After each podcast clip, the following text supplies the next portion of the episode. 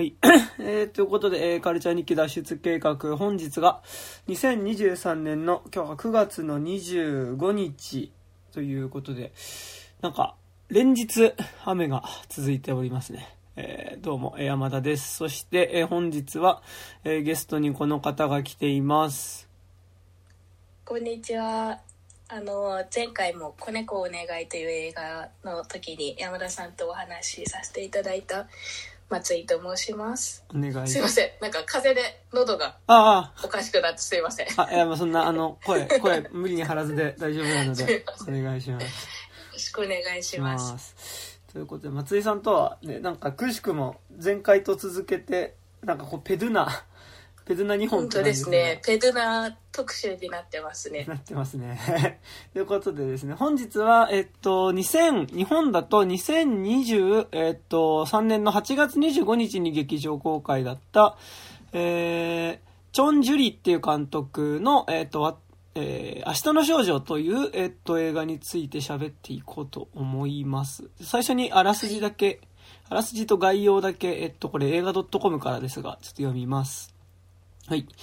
えー私の少女のチョン・ジュリ監督とペ・ドゥナが再タッグを組み、2017年17年に韓国で起こった実在の事件をモチーフに、ごく普通の少女が過酷な労働環境に疲れ果って自死へと追い込まれていく姿をリアルリアルに描いた社会派ドラマ。高校生のソヒは担任教師から大手通信会社の下請けであるコールセンターを紹介され、実習生として働き始める。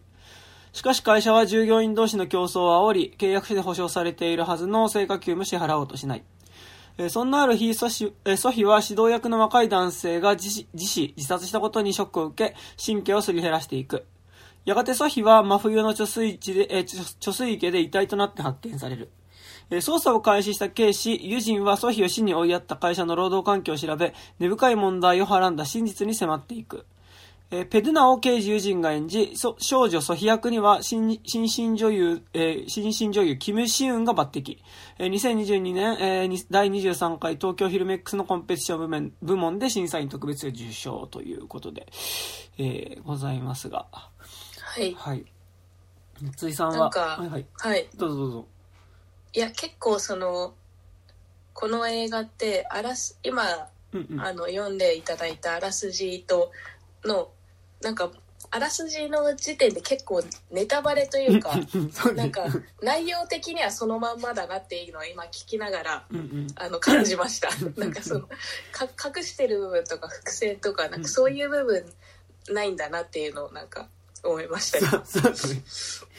まあ、なんか、特に多分韓国とかだと実在の事件題材にっていうところで、なんかもう、モデル、なんかネタバレっていうかも確かに。う、ね、多分その、そ隠す隠すとかそういうサプライズとかじゃないですもんね。別に。なんか、ソ、ソヒが死んじゃうっていう、まあ、彼女が、その、過酷な労働環境の中で自殺してしまったっていうことは多分なんか前提として共有されてるからなのかな。うーん。うん。そうですね。そまあ、そっかそっか。もうそこをベースに話が進んでいきますっていう、もう紹介の仕方っていうことですよね。ね、まあ、で、でもなんか多分実際映画見ると、で、はいな。んだろ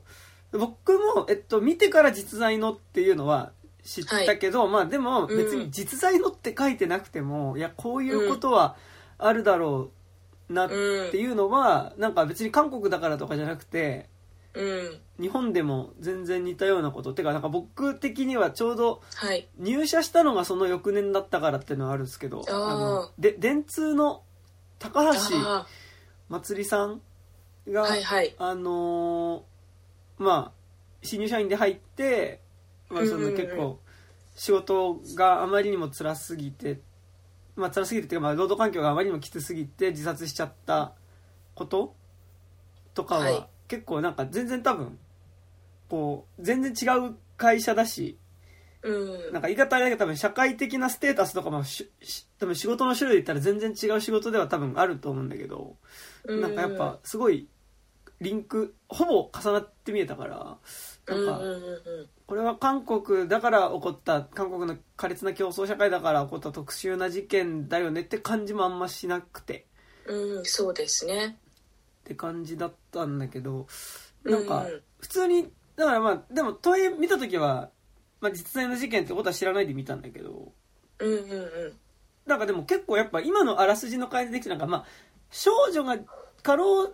で自殺したっていうところからその真相を追っかけていく刑事の物語っていうなんかなんだろう、うん刑事の物語の方がボリューム多そうだけどなんか。そうですね。そういう紹介のされ方ですね。ねほぼ半々ってかなんならやっぱそのうんソヒっていう子がどういうまあそのもともとどういう女の子で入社してどういうところに疑問を感じ始めてうん。で何に絶望して最終的に自殺っていうことをせざるを得なかったかっていうところをかなり時間かけて書いてた感じはするので、そうですよね、なんかあの私もその見終わっていろいろまあこの映画についてどういうことが言われてるんだろうとかこう調べたりしてた時にやっぱりよく言われてるのがそのソヒの死とそっからのまあペドゥナの刑事のこう戦いみたいなこう二部構成になっていますっていうことをまああの言われてたんですけどなんかあんまり個人的にはそういう感覚があんまり一部二部っていうまあ確かに分かれてるとは思うんですけど、あんまりそういうこうめちゃくちゃ一部終わりました。二部始まりますみたいな 印象は受けず、うんうんうん。まあ、自然な流れとして、まあ、一つの映画として見たっていう感じではありました。うんうんうん。いやそうっすよね。なんかこうやっぱ見ててやっぱ前半部、まあ、一応前半部ってまあ前半部っていうかその、えっとこの主人公のあのなんだっけえっとみみぬちゃん？みぬえなんだっけみぬじゃなくてみぬか。えソフィあ、ソフィそうソフィだ。ソフィの話だけで、まあなんかソフィが、まあなんとなくやっぱ自殺しちゃうところまでで一旦物語としては、まあ一区切りつく感じがすごいするんだけど、なんかね、そこだまでだけで見ると、あまりにもやっぱ辛すぎるというか、うんうん。なんか、やっぱすごいしんどくて、っていうのはなんかちょっと細かい演出の話になっちゃうんだけどなんすなんですけど、結局仕事的に追い詰められたソヒはい。がやっぱ自殺する直前が結構し演出的にしんどくて。っていうのが、うん。なんかもうあのーまあえっとじ実職場で、まあ、ちょっとこう今まで自分がそのこここれだけ頑張ればまあでもちゃんと見返りがあるだろうと思って頑張っていたことっていうのが、うんえっとまあ、果たされその約束が保護にされたっていうことがあった、でその手前でその彼女が頑張るっていう時に彼女の中では本当はもう飲み込めないものだったけど無理やり飲み込んでたものっていうのがたくさんあってうん。でもなんかその上ででも、まあ、唯一そのインインセンティブ、まあ、インセンティブって言葉がこの映画すごいたくさん出てくるんだけどうん。なんか字幕で見ると聖火球っていう風に翻訳されてたりなんか、ちょっとこう言い方変えいくつか言い方変えて出てくるんだけど音だけで聞いてるとずっとインセンティブってずっと言っててだからなんかそのベースである給料にプラスアルファでその頑張り次第によって給料を上げるよっていう部分の給料のことを多分インセンティブって言うんだけどだと思うんですけどでなんかやっぱそのインセンティブがインセンティブのために頑張ってたのにそれが支払われないっていうことが分かった時に、まあ、彼女はなんかまあもうブチ切れちゃってその場の上司に食ってかかってでそれが原因で休職休職っていうかまあ出勤停止みたいになってる状態うん。の時になんか一人であのーなんかこう雑貨屋雑貨店の中で飲めるスペースがあるみたいな、うん。いいいいっすよねあのね、あれいいよね。なんか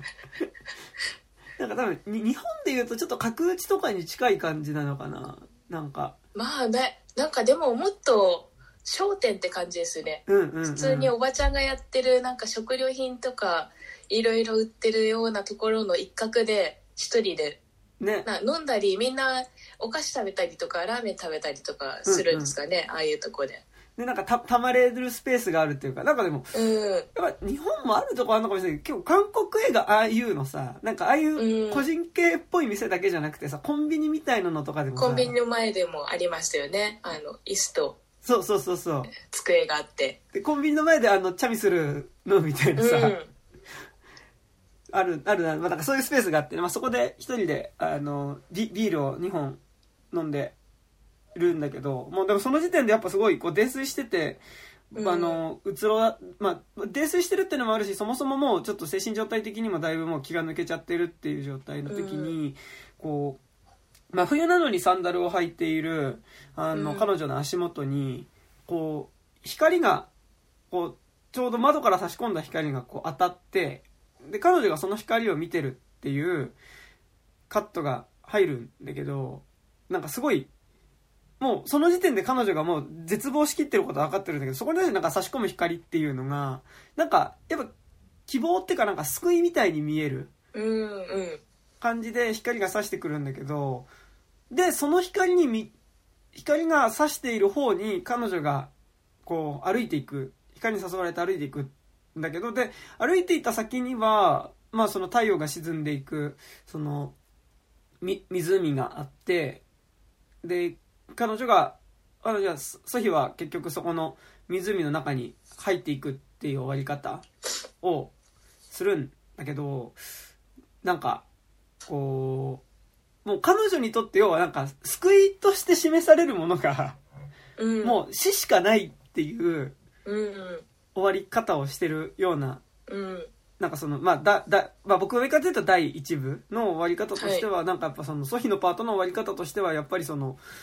彼女にとって、絶望した彼女にとって救いっていうのがもう死しかない。なんか苦しくて自殺したっていうより、なんかもう、うん。死ぬっていうことがもう今の彼女にとって唯一の救いに見えてしまってるっていうことが。すげえ辛いなと思ってで、うんなんかそういうとかわかんないけどなんかその自殺のシーンもなんか彼女が湖にジャバーンって飛び込むとかなんかそういう派手なのじゃなくて、この湖が映ってるところに湖に向かって、まあ、湖が土手で多分湖の方に降りていく傾斜があるんだけどをに向かって歩いていくソヒの背中がずっとカメラが映しててでソヒが傾斜からどんどん湖に下っていくっていうところになると画面からソヒはいなくなってで最終的に誰もいない湖だけが画面の中では誰もいない湖だけが映ってて、うんうんうんうん。でソヒが画面から消えていくっていうことでまあなんかそのこう、まあ、彼女が自殺したっていうことが、まあ、観客には分かるように示されるんだけどなんかすごいこうそのまず光から始まるっていうところで彼女にとって死ぬっていうことが最後希望に見えてしまったっていうことの辛さと希望っていうかもうそれしか救いがないっていうふうに見えちゃった。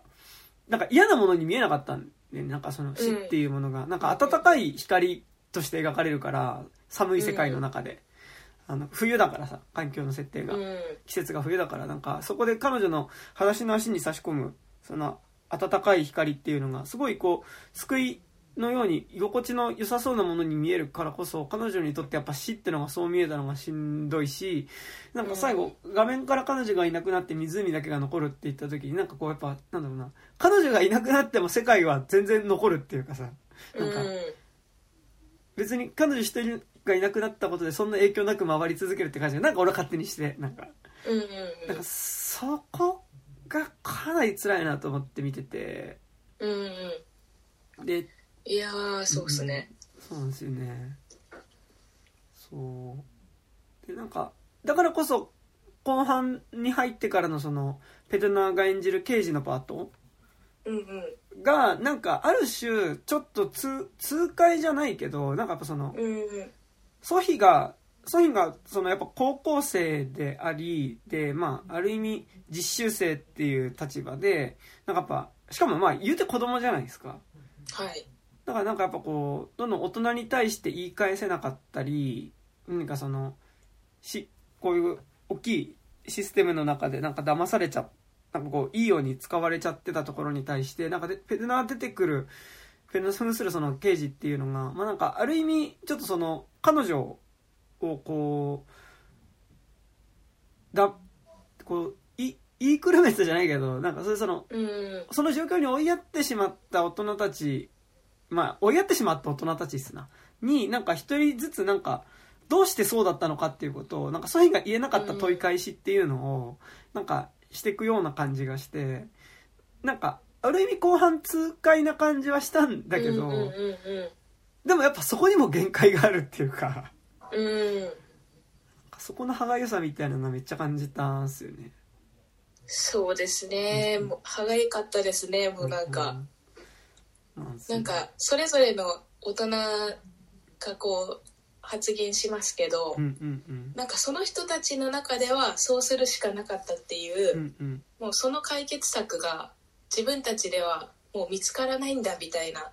感じのこうもう弁解の仕方というかじゃあどうしたらよかったんですかみたいなことを刑事のペドナにこう逆に投げかけてくるみたいな感じのこう行き詰まり感というか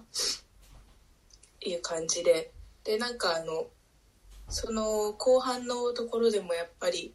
あ後後半じゃない。あのソヒがもう亡くなる直前に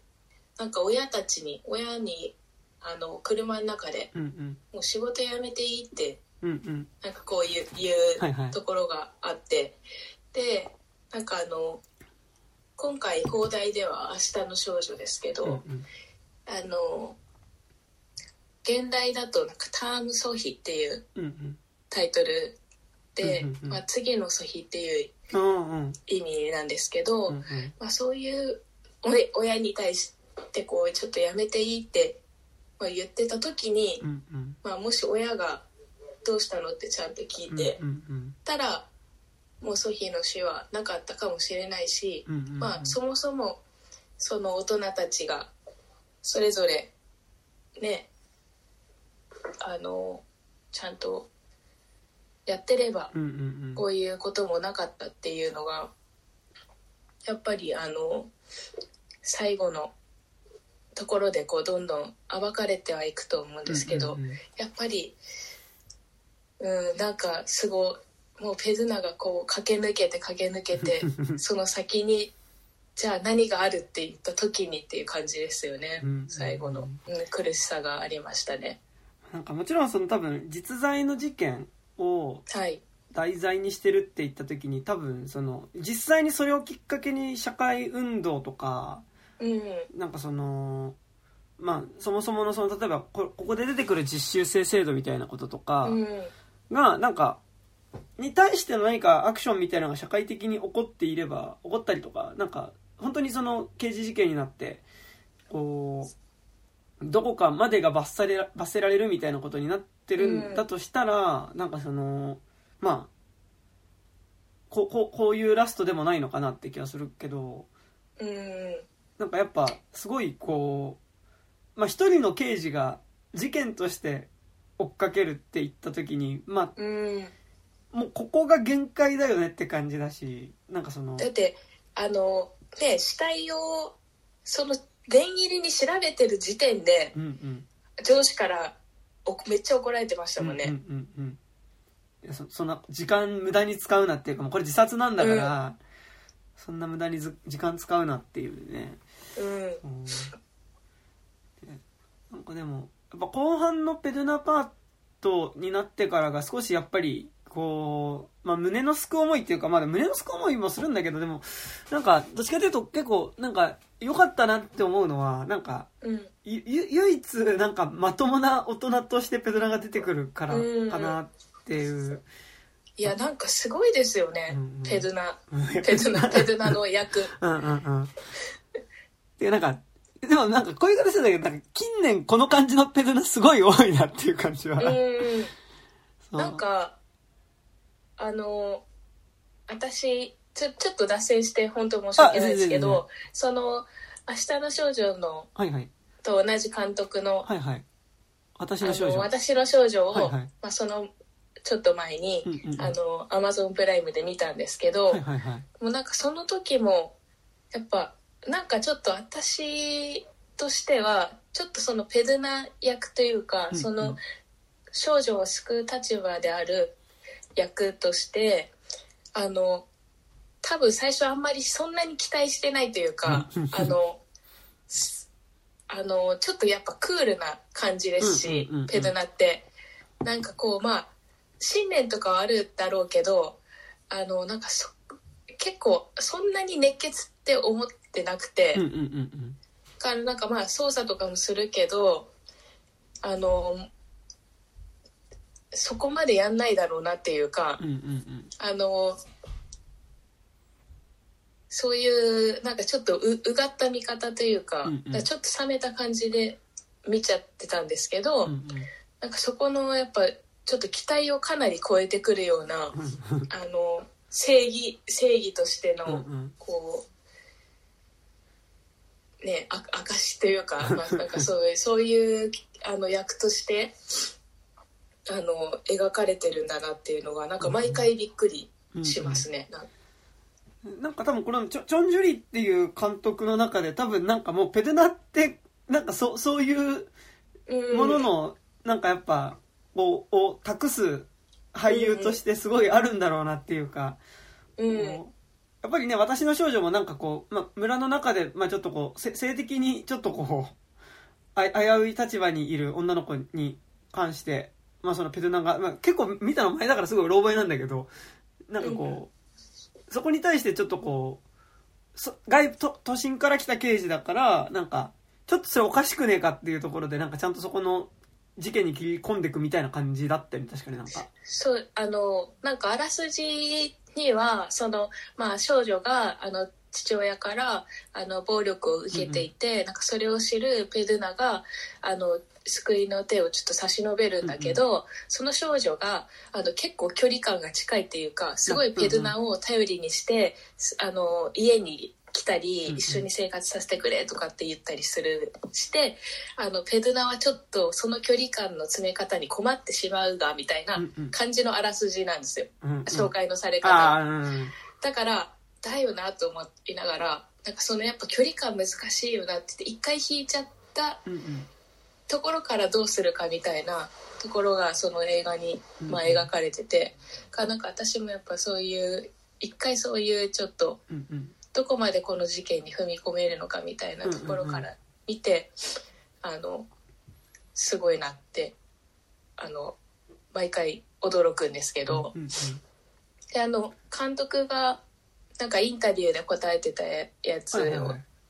な読みました？死んだかなんか。あ読んでないんですよ。どなんていう？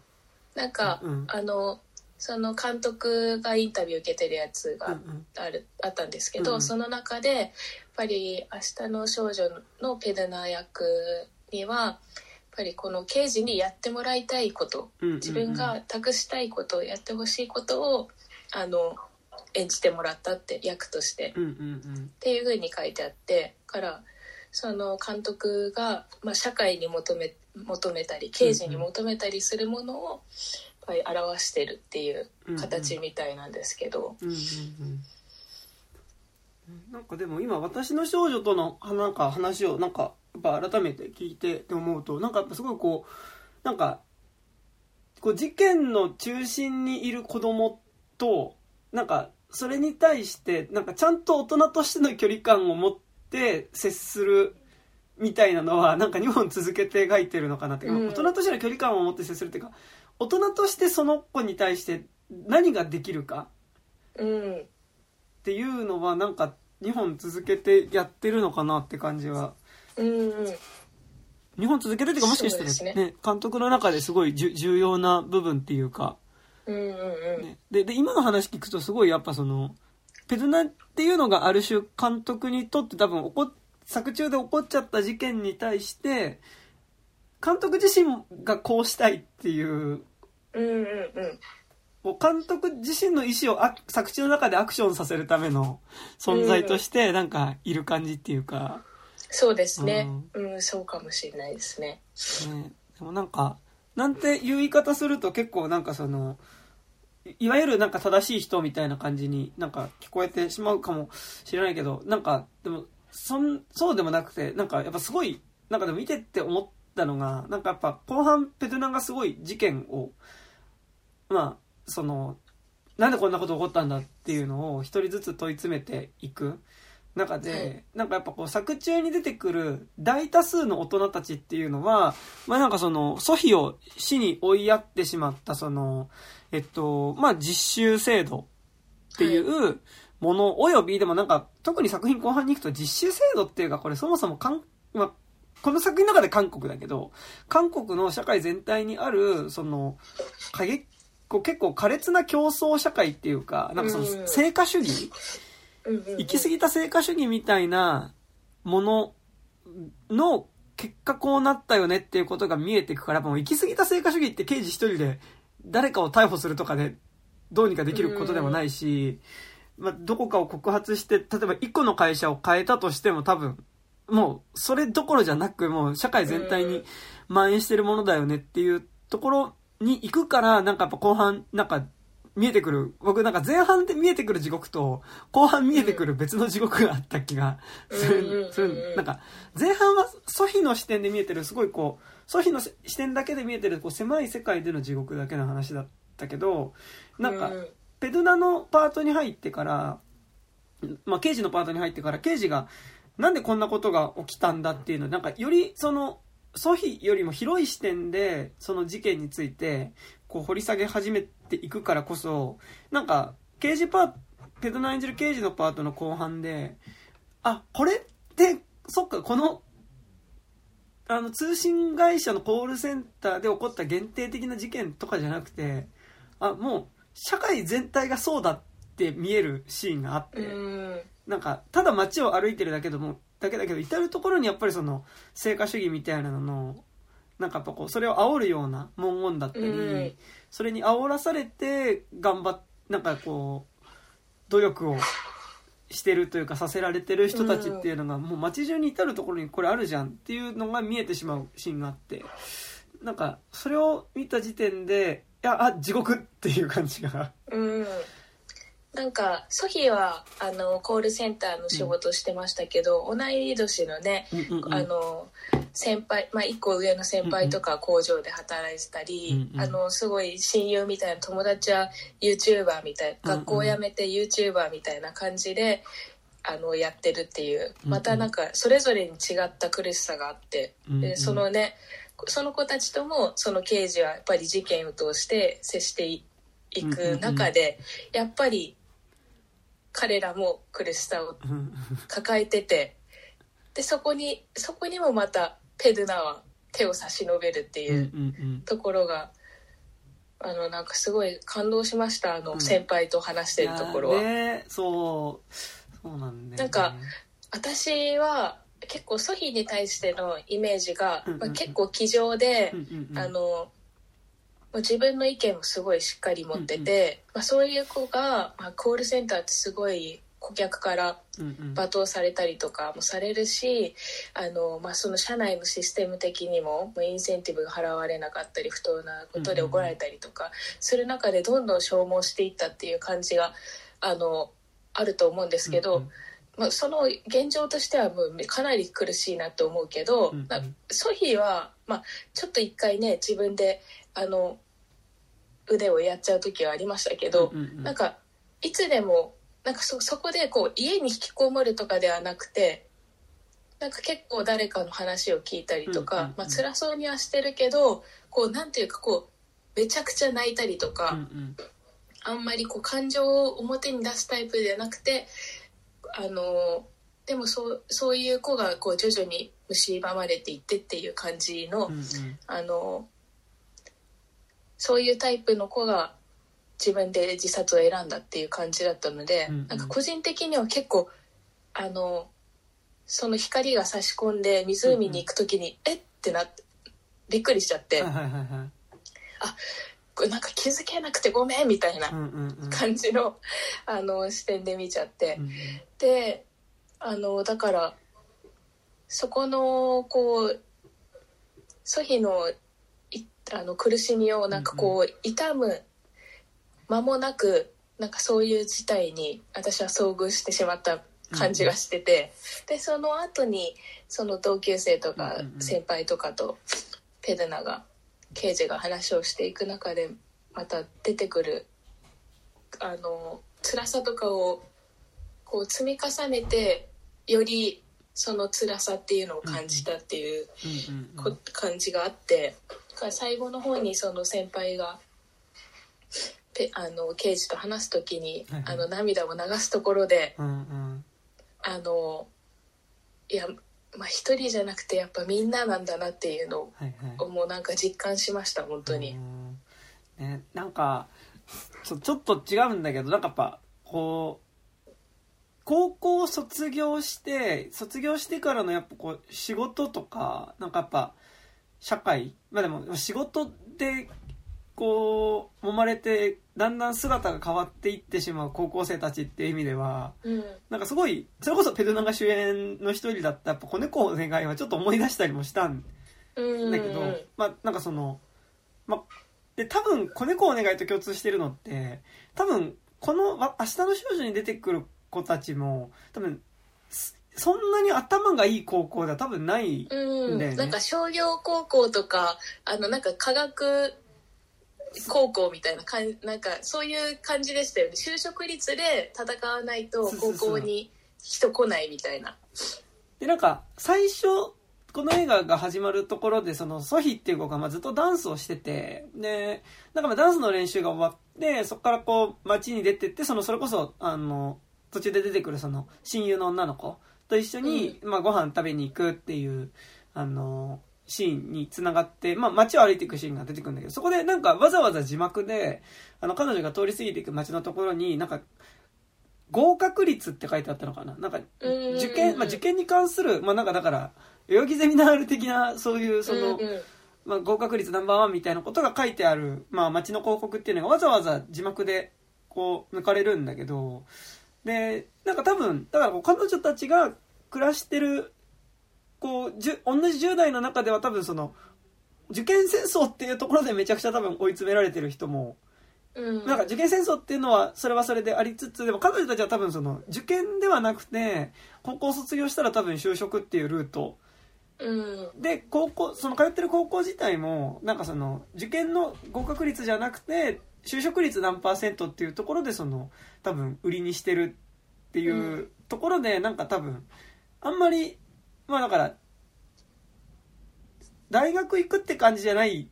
少なくともなのかなっていうところは、うんうん。そうですね。高校が高あれ高3なんですかね。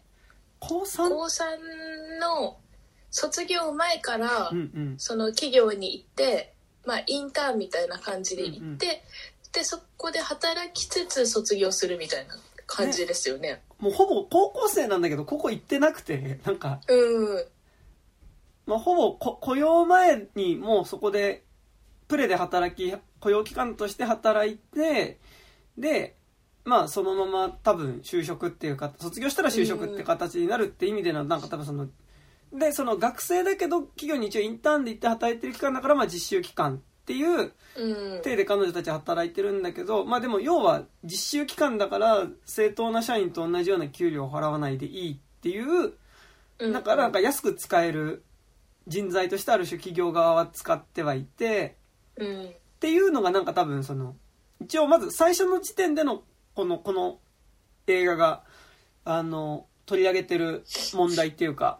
うん自体はなんかその実習制度自体のその問題みたいなとこだとは思うんだけど、なんかねでもって言った時にすごいでもそのソヒの同級生たちと後半あペドラが会ってくる時にさうん、なんかやっぱ、あそこのシーンは唯一、なんかまあこの映画の中で結構数少ない、やっぱ救いのシーン、救わちゃんとうん。良かったなって思われる、思うシーンっていうか、なんか、なんでやっぱ良かったなって思うかっていうと、やっぱその、大人がちゃんとさ、あの、苦しい状態にいる子供にうん。声をかけるし、なんかう、んうん。優しくしてあげるシーンがあそこぐらいなんだよね。でなんかこうこうあの大人がやって子供が答えるみたいな,、なんかそのあの一つ完結した救いの形があってなんか良かったとは思いましたけど、うん。そこは。ね、なんか、あっちの一個上の先輩もさ、なんか、学校の中ではキラキラしてたけど、なんかいざ社会に出たら先輩に、すごいやっぱ職場でいじめられたりとかして、うんこう、やっぱり疲れ切っていて、で、まあそのね、うんその高校の先輩とペルナが、その一緒に食堂で、なんかこう、チゲみたいなのを食べながら話すシーンがあって、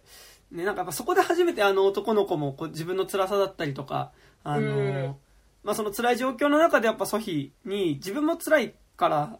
こそ、なんかやっぱりこう、ちゃんと思いやるほどのよ余裕がなくて、うん。あの、まあ彼女の、まあ、サインに気づけなかった、まあ、止められたんじゃないかみたいなことをことをそこで初めてやっぱ口にするわけだけど、なんかやっぱそれをちゃんとか彼が多分抱えたままでも黙っていた苦しい気持ちみたいなのをちゃんとこうそこでなんか聞いてあげるし、でいや、その自分自身も辛い立場にいるのに、ね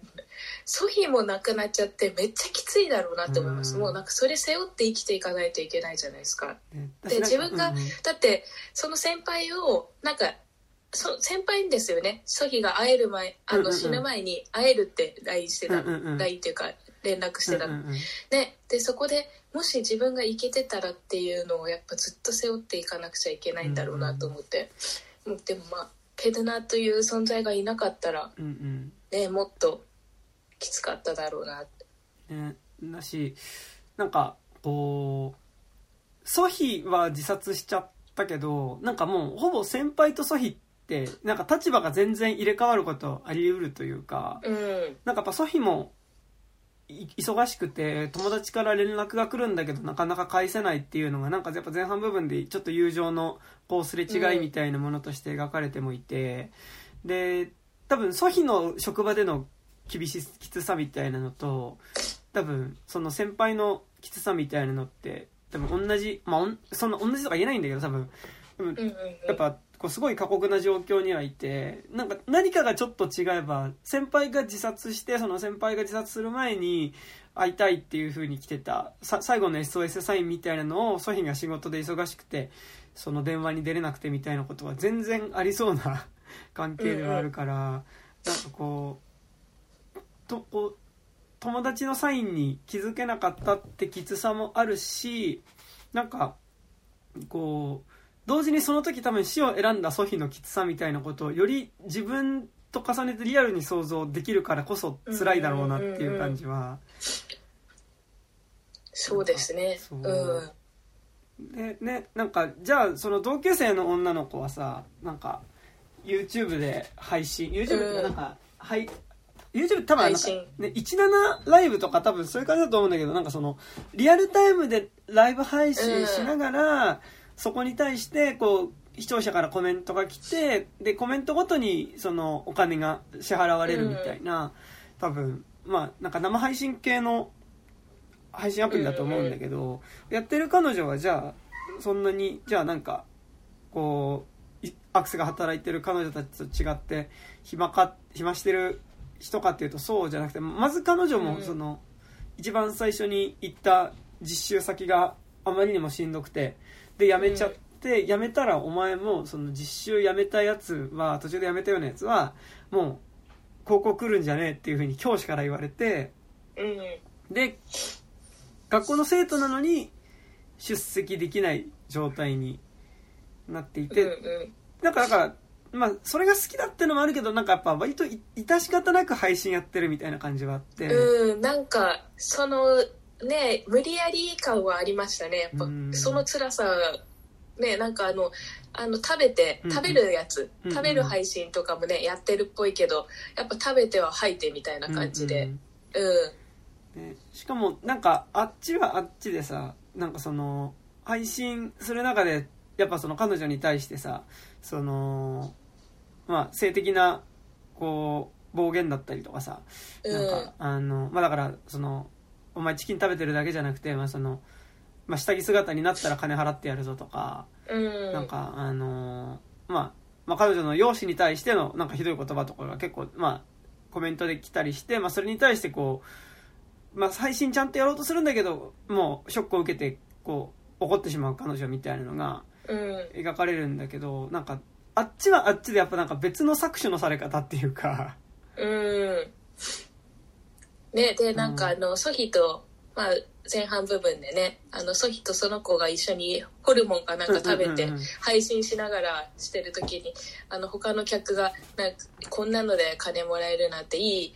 世の中になったなとかって、なんかおじさんが言った時にソヒがこう食ってかかる。うんうんうん。食ってかかってな何言ってんだよみたいな感じうんうんうでこう言う言うような、まあ、ソヒではあったんですけどね、うんうんうん。その時。ねそうだからなんかやっぱそうそこあのソフィを最初になんかそのおかしいと思ったことにはちゃんと相手が誰であろうとなんか大人の男性であろうとあのちゃんと食ってかかるまあそういう強さがあった子がうん。こうなってっちゃううん。ことの辛さ。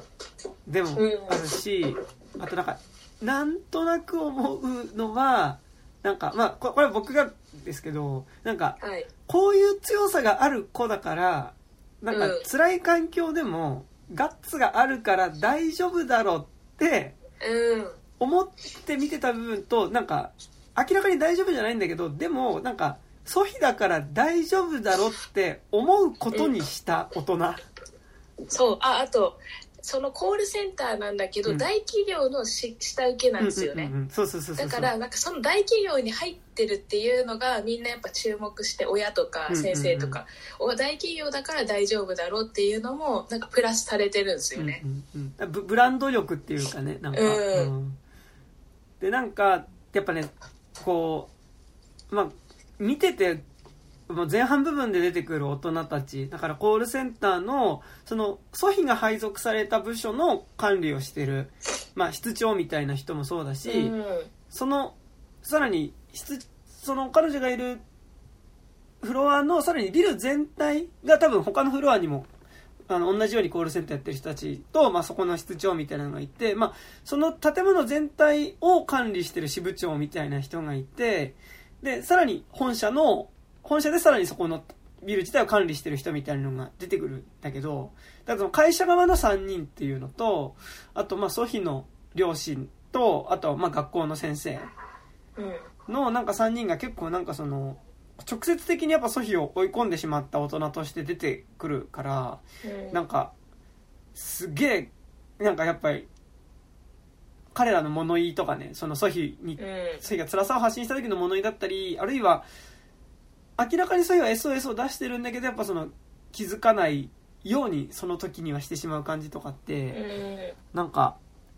結構イラなんか怒り憤りを覚えるんだけどうん。でもなんか、まあ、会社の人は何とも言えないんだけどなんか両親とか、うん。あの先生って言った時になんかやっぱ100%で悪意かっていうと確かにね。ちょっと違う気もしててもでもだ、まあまあでも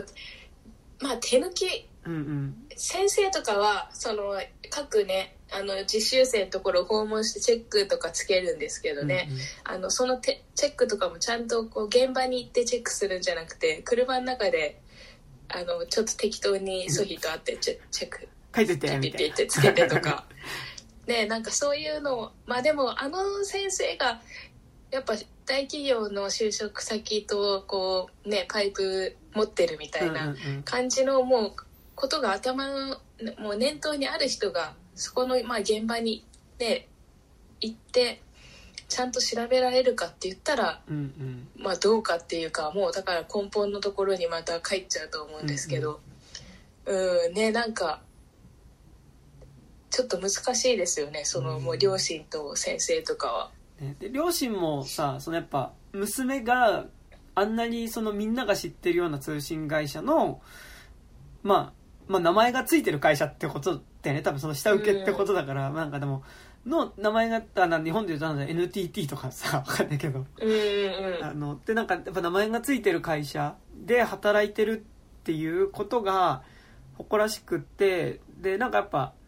娘がやっぱその仕事しんどいって言って明らかにちょっとこう体調崩して休んでたりとかうん。そもそもするしで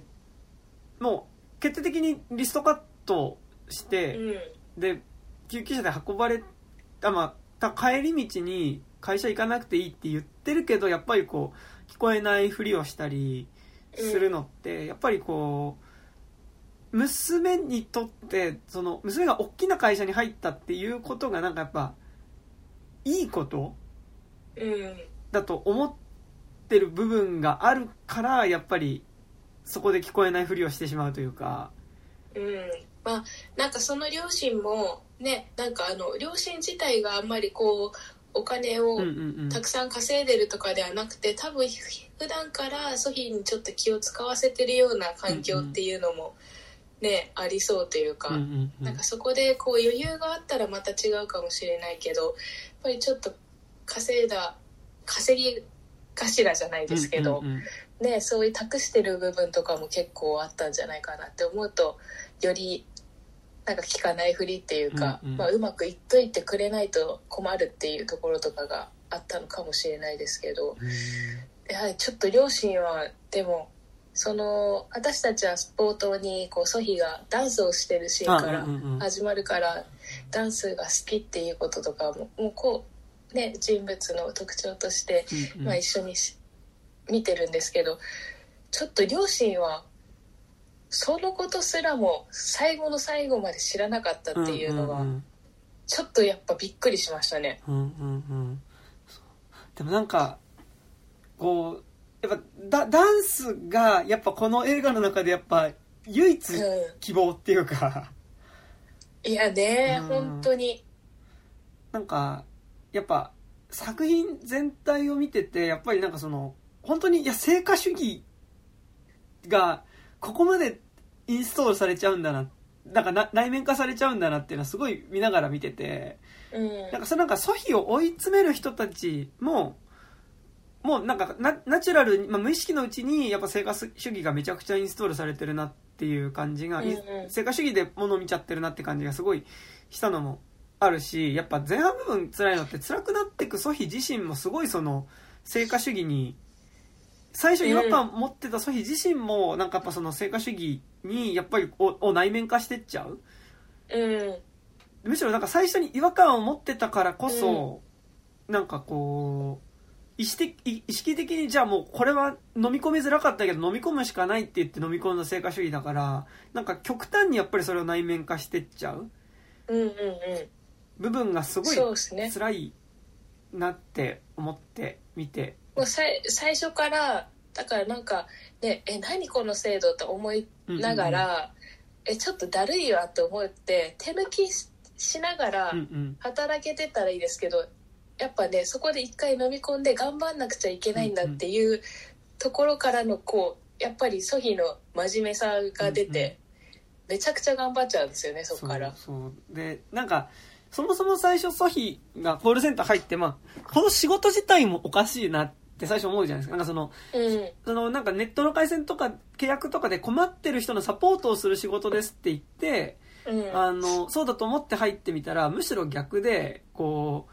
ちょっと解約したいんですけどって言ってる人を、まあ、センター内ですごいたらい回しにして、で、もうそのこ、話をする気力を失わせて、あの、あ、じゃあもういいです。じゃあ、あの、辞めるのやめますって言わせる。うんうんうん仕事だっていうので、えこれ、要はもうさ詐欺みたいなもんじゃんって思いながら違和感を持ってやっていて、で、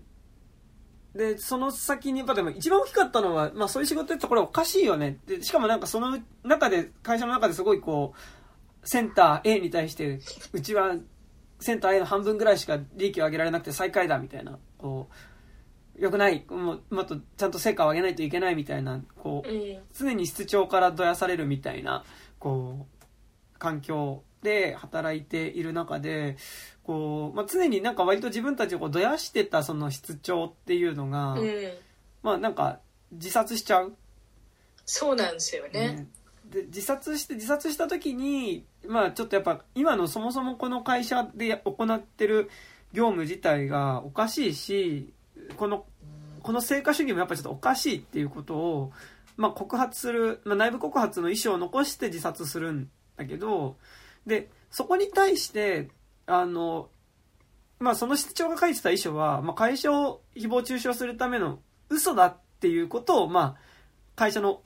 上の方の人たちが、まあ、弁護士使ってでっち上げて、で、その同じ、その、彼女、まあ、その、室長の下で働いてた彼女たちに対して、室長の遺書の内容は嘘ですっていう内容の、まあ、契約書にサインをしろと。で、サインをしたら、まあ、ボーナス弾むよっていうので、さあの、サインを求めるんだけど、あの、最後までサインしなかったのがソヒ。うんで、なんか、シーンとしては割とあっさり描かれるんだけど、やっぱりなんか、新しい室長とさらに会社の本部の人と二人来て、大人二人に詰め寄られて、サインしろっていうふうに言われて、まあサインするんだけど、なんか多分、あそこで、多分、こう、彼女の中で、なんか、こういう会社で働いてるけど、なんかそこの部分は譲っちゃダメだろっていうか、なんか自分の中での、なんか、でも、要はなんか、この、せ成果、成成果、より高い成果って求めていく中でも、なんか、いやでも、とはいえ目の前の人のことはちゃんと苦しんでるみたいなことは、ちゃんと目を向けなきゃダメだし、なんかそこで誰かが犠牲になってる状況自体おおかしいと思ったらやっぱおかしいって言わなきゃっていう。それはなんかでも最初の部分の焼肉屋さんみたいなところでやっぱり友達がなんか知らないやつになんかか友達がやってることが侮辱されたらあのまあ切れるっていう。うん。なんかそのやっぱ自分の目の前にいる人が傷つけられたりとかしたらそこに対してちゃんと声を上げるっていうのが多分ソヒの中にあったと思うんだけどやっぱうん。あそこでサインしちゃった時になんかやっぱそれをもう捨てちゃったというか、そうですね、うん。でえその後にあれですっけ？あのお客様たまたまつながったお客様があのね子供がまあ普通の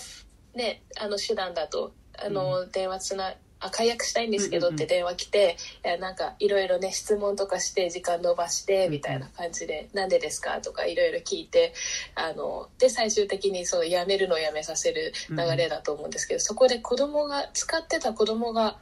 な亡くなったんですっていうお客さんが電話してくるんですよね。なんだけど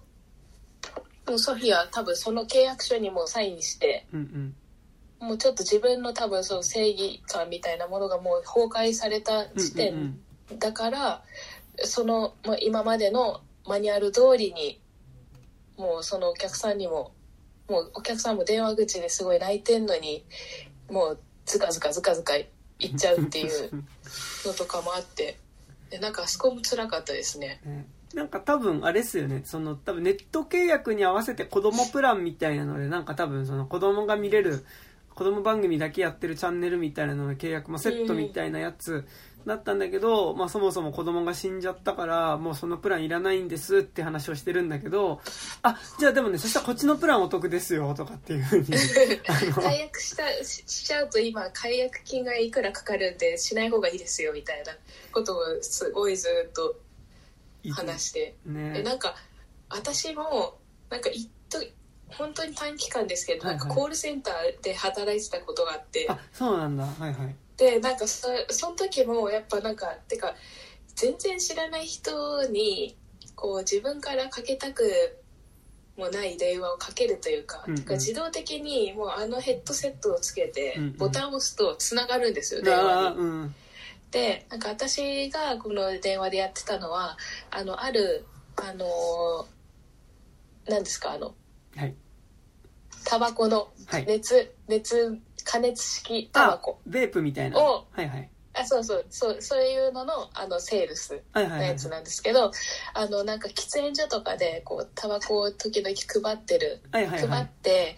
あのなんかアンケートに答えてもらった時に記入してもらってた番号、うんうんうん。電話番号を登録してあってでそこに電話をかけるっていうので、はいはい。それを販売するためのに使ってる電話番号ではないんですけどそれで急に電話をかけるっていう、はいはい。かけていろいろと話をして売り込むっていうやつだったんですけど、もうなんか最初はもうそんなだって欲しくもないものを売りつけられても迷惑だしもう全然電話したくないって思ってたんですけど、うんやっぱりなんかちょっと売れ始めるとうん。なんかやっぱもうちょっと頑張りたいっていうかうんうん。なんか売れたら嬉しいっていう風にうんうん。結構なってもうなんか嫌なことももちろんあるけどそっちの嬉しさがなんか結構高まってくるあーうんうんうん。来て、うん、なんかねそうなんか多分脳から出てると思うんですけどあそうそういう喜びのはいはい。そうでもそんな中で、うん。あのなんかすごい大雨はいはいの被害がある日があったんですけど、うんうん。広島で。うんうん。でもうすごいなんかこうもう大変だみたいな時にそこの住所のところにかかったんですよ。たまたまもうランダムだから。うんうん。でそこの電話の表示にあの何県何市ぐらいでうんうん。お名前とお電話番号とか出るんですけど、わやばって思ってかかってでもなんか止めるわけにはいかないんですよ、うんうん。もう普通にプルルルってなるから急にブチって切ったりとかしたら、もう監視されてるんでそれもダメだし、一応ちょっと電話しようと思ってうん。なんかあの何々の松井ですみたいな感じで言ったらもうそれどころじゃないんだよって言って、やっぱりめっちゃ怒られて、うんでえでだからもうその電話終わった後にやっぱりその上上司にうんうん。いやなんかそう今日はもうそういう被害とかもあるしそこの部分だけでもの客にだけでもこう、うん電話かからないようにできないんですか？って、ううん。んうん。えかっけげそんな大変な時にこんなねセールスの電話してもらってももうあっちも嫌なだけだろうって言ったんですけど、うん。やっぱりちょっと難しいみたいな感じとかで、なんか普通に生活して自分が、まあ、自分の立場で考えたら分かるようなこともやっぱりなんかそういう社会社のシステムとか、うんなんか上に上行けば行くほどもうなんか考えられないっていうかもう考えることをやめるといううんか、うんうん。うんなんかもう自分がどう思うとかそういうことじゃないんだっていう風になっちゃうんだろうなっていうのはもうなんかその自分も経験したことがあったっていうのもあって、あなんかわかるわってうん感じで見てました。結構あの後半のソヒがなんか割とこうもうちょっとあもう自分はそのもうがっつりセールスの効率上げていく側になりますって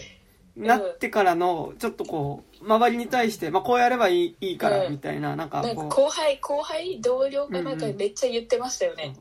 うなんかこういう客にはこういう対応すればいいからみたいなちょっとこう うん。得意げに言い始める感じとかはまあうんそうがっつりそうじゃなくても結構松井さん的にもまあ分からいではないなあのドーパミンみたいな感じであるんだ。そうそうそう。なんかちょっとやっぱアドレナリンみたいに出てるなみたいな。えー、そう。でもなんかそれでやっぱなんか前半のコールセンターパートですごい辛かったのがさやっぱその上司が死にまし死んじゃう、まあ、昨日自殺しましたっていう時にさやっぱ明らかにこのそのなんだろうどんどん成果を上げていこうっていうこう加速していく感じの流れの中で彼が死んでしまったことが分かるからさ、なんか一瞬その場だけまあちょっとねで新しく室長がもう早速来てさ、うんまあ、うん、上司が死んじゃったのは悲しい。けど、私たちは、やっぱり、働かなきゃダメだね、みたいな。じゃあ、やうんりましょうみたいな。ファイティーンみたいなことを言って、なんか韓国映画やったらファイティーンっていうのよく聞くなって感じするんだけど、うんファイティーンみみんなファイティーン言ってる。言う。で、ファイティーンって言って、で、え、おかしい、え、え、やんのみたいな感じ一瞬になるんだけど、はい、じゃあやりましょうみたいな感じで、なんかもう一回ぐらいなんか強く言われると、なんかパンパンみたいな、そうね。。そう。あの、あのパンパンがすごい嫌だよね。あの、うん、あれ嫌だ。手をこう、パンパンってこう叩いて、はい、じゃあ席戻ってって言って、言われるとみんな戻って、もう、うん。以前と変わらずにみんなこう、コールセンターがさ、そそれまではだから静かだったんだけど、その、うん。今上司が死んじゃったって知らせを受けてみんな沈黙、ショックを受けて沈黙してたのが、もうみんなやっぱコールセンタースイッチ入れるともう。一斉に喋り始めるから、ざわざわざわざわってやっぱりこう、うん。ざわめきが出てきて、で、その中で主人公だけ、え、これおかしいだろっていう風にうん。なってるっていうシーンがあって、やっぱあれすごいやっぱ地獄っていうか、ねしかももうみんな同じ文言をね、そう。あの、もうみんな言ってるっていう。でなんか後半でなんかだから結局ある意味そのソヒっていう子はでもなんかそのもうじゃあ相手を人として見るっていうことをちょっと多分やめてコールセンター少なくともやってたと思うんだけどうん。なんかって言った時にでもね彼女がなんで頑張れたかっていうとやっぱりでもここで頑張った分ちゃんとインセンティブがもらえるはずだと思ってここで自分が上げた成果の分のインセンティブがもらえるはずだと思って頑張ってたらそのいやああなたは実習生だからインセンティブは払わないよ今すぐはみたいなあの、うん。ちゃんと自習期間終わった時にインセンティブ分は上乗せするかもねみたいなうんうんうん。ことをかもねってかなんだっけどインセンティブ上乗せするけど正社員と同じじゃないよみたいなこと確か言われて、でそれで切れてまあその新しく来た出場を殴っちゃうっていう流れになるんだけど、うん。なんかすごいなんか、あちょっと個人的にすごい思ったのが、なんかやっぱすごいその、最初の冒頭のところで、まあどういうシーンでこの映画始まるかっていうと、まあ、イヤホンをつけてダンススタジオの中で、あの踊ってる、まあ、多分一つの振り付けをすごい覚えようとしてるソフィーの姿が何回も繰り返し映されて、で、彼女がどんな曲を聴いてるかは分かんないんですよね。その、イヤホンして踊ってるから、その、聴いてる、どういう曲に合わせてその振り付けをしてるかはわからないんだけど、まあ、彼女がすごいこう頑張ってこう、まあ、ヒップホップっぽいダンスだと思うんだけど、まあ、なんか技をこう、決めようとしては失敗して転ぶっていうことを何回も繰り返してる姿っていうのが映って、で、なんかやっぱ個人的にその後と、なんかやっぱコールセンターに入ってからもやっぱりその同じようにヘッドセット、やっぱイヤホンをつけて、うん。その、まあ、いるっていうところがなんか似てると思って、なんか前半のダンスを踊ってるシーンって、好きなことだから頑張ってるんだと思うけど、なんかやっぱある意味なんかこう、苦しそうっていうか、うんうん。イヤホンつけて同じ振り付けをやろうとするんだけどやっぱ失敗して転んじゃうっていうことを何回も繰り返すっていうのがあ辛そうだなって思ってて、うん、なんかある意味なんか後半のコールセンターでその電話をかけ続ける彼女っていうのもなんかある種そのなんだろう最初のところなんか音楽に踊らされてる感じみたいなのがすごいしたのね。うん、なんかめっちゃいやもうやめてって思いました。ね。で結構長く撮るし、うん、で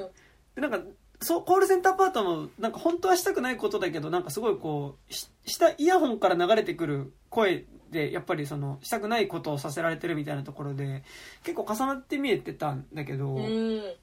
なんかでも、やっぱ、それはなんか同時に、こう、なんかなんだろう、成果が出ない、まあ、成果、結果みたいなものに対して結構踊らされてる感じの辛さかなって思って見てたんだけど、なんか、それで言うとやっぱソヒにとってはやっぱり、こうコールセンターで働いてたことって結局これだけ自分が頑張ったのに何の意味もなかった、認められなかった、成果が認められなかったってことに対する絶望でまあ、最終的に死を選んだってことだと思うんだけど、なんかって言った時に、えっと、この映画のすみませんネタバレというかラストシーンが、えっと、ソフィが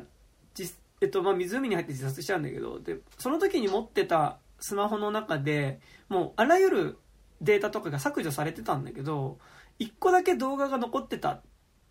動画のファイルだけが残ってたっていうのになって、で、その動画ファイルをペズナが再生してみるっていうところになるんだけど、うん、でその動画のファイルでは、そのやっぱまた、踊ってる彼女が、まあ、その、後で自分の動きを確認するように多分撮ってた動画が入ってて、で、その動画の中では多分前半部分で何回も、その一番最初のシーンで決められてなかった技を、決められた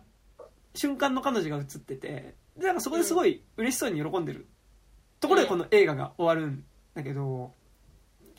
なんかこう多分あそこで彼女が技決めたことって、うん、誰かに評価されてお金になることじゃないじゃないですか。うんうんはいなんかその別にあそこであの技を決められたから、なんかね、あの、同じダンススタジオのおばちゃんとかがソフィについて話してる時に、でもなんであの子あんなダンス頑張ってたんだろうみたいな。あの別に、ダンス頑張ってもアイドルになれるわけでもないのに、なんであんなダンス頑張ってたんだろうっていうことを話していて、で、なんか、やっぱソフィがダンスやってたことの意味みたいな、それ結局それって成果主義みたいなのに重ねた時に、それってなんか利益にならないから意味なくないみたいなことになっちゃうと思う。ん。なんかっていう問いがなんか途中で投げかけられた気がしてたんだけどでもなんかソヒが何で踊ってたかっていうとやっぱそれは好きだからやってたことだし、うん、で彼女にとってあの技を決められたっていうことはなんかそれがお金になるからとかじゃなくて自分がそれができたっていうことがただただ嬉しいから、喜んでてで最初のきついなと思ってたそのダンスの技何回も繰り返すところもまあ確かに辛いんだけどでもやっぱりそのそれはそれができた瞬間の自分が嬉しいからやってるだけであってなんかだから彼女にと彼女があの動画を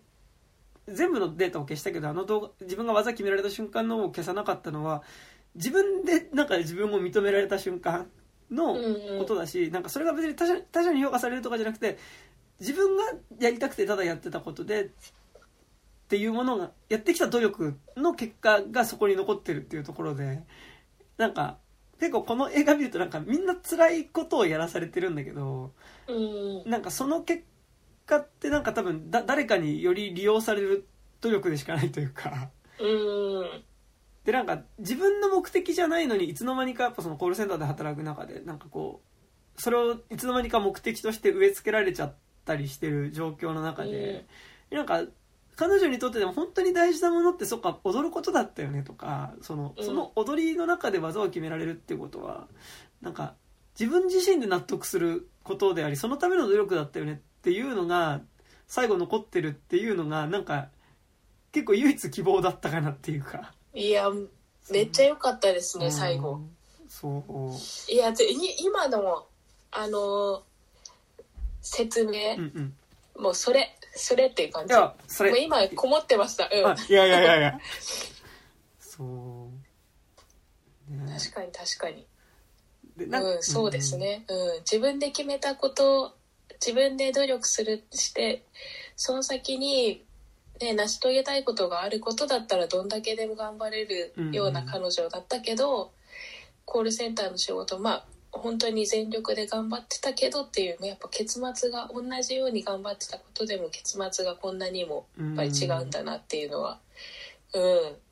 それちょっと自分自身も今知りましたわ。うん。話聞いて。イエーイうん。あでもやっぱあと印象的にはやっぱその最初そのまだ働き始めた頃のさなんかこう先輩の工場に会いに行った時にさうん。こう2人で踊るうん。シーンあるじゃん。もうなんかうん。あ踊るの好きなんだなって感じするしなんかうん。高校の中でいかにこの2人が輝いてたんだろうなっていうのがやっぱり分かるから、先輩もなんかさ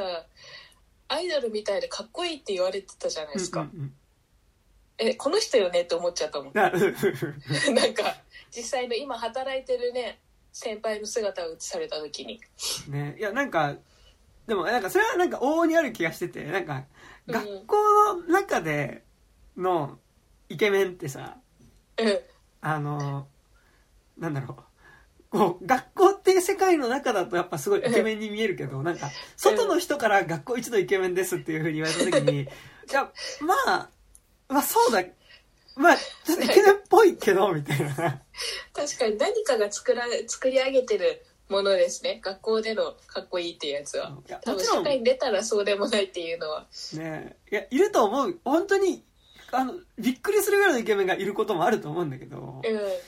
なんか結構があのー学園ドラマとかをさ見るとやっぱり本当にイケメン中のイケメンがその学校一のイケメンを演じてるからやっぱ本当にイケメンなんだけどでもなんか実際の高校って なんかこうまあ所属だから分こういう方もすごい嫌なんだけどこう分類するとイケメンの中イケメンっぽい、イケメン味ではあるけどうん。なんかなんかあのシリーズがありますもんね。シリーズっていうかなんかタイプがありますからねまず。なんか、シャウエッセンじゃないけど、まあ、魚肉ソーセージぐらいかな、みたいな。ちょっと言い方あれだけど。いやわかる。なんかねその学校の中の雰囲気雰囲気がありつつのうんうん、うん。なんかそうどういうそのイケてる系かイケてない系かみたいな感じで分類されつつのっていう感じのなんかねしかもダンスとかその先輩はやってたし、なんかそういうのもあったでしょうね。なんかみんなに見られるうんうんうん。立場というか、まあ、スタイルは、ね身長高かったからね。うん。うん。身長は高かったけど、う。ん。っうん、ていうのがね、なんかあるんで。そう。でもなんか、あの二人が踊ってるシーンとか、やっぱすごいこう、やっぱ踊るのが好きだった二人っていうのが、やっぱりその踊りから離れていってしまうし、でもなんかね、その状況の中でもやっぱダンススタジオ見学に来てたりとかするっていうところで、ソヒは本当に、なんかダダンスっていうことがやっぱし救いではあったんだなって感じはすごい見ながら、ね、うんするしね。そう。で、なんか後半、でも後半パートの中でその映像が出てくるのがすごいいいなと思ったのが、やっぱりこう、ペドナがずっとその、な何をか、何が彼女を殺さ、まあ、自殺に追い込んだのかっていうので、まあ、一人ずつ、その、大人たちを、ある意味、こう、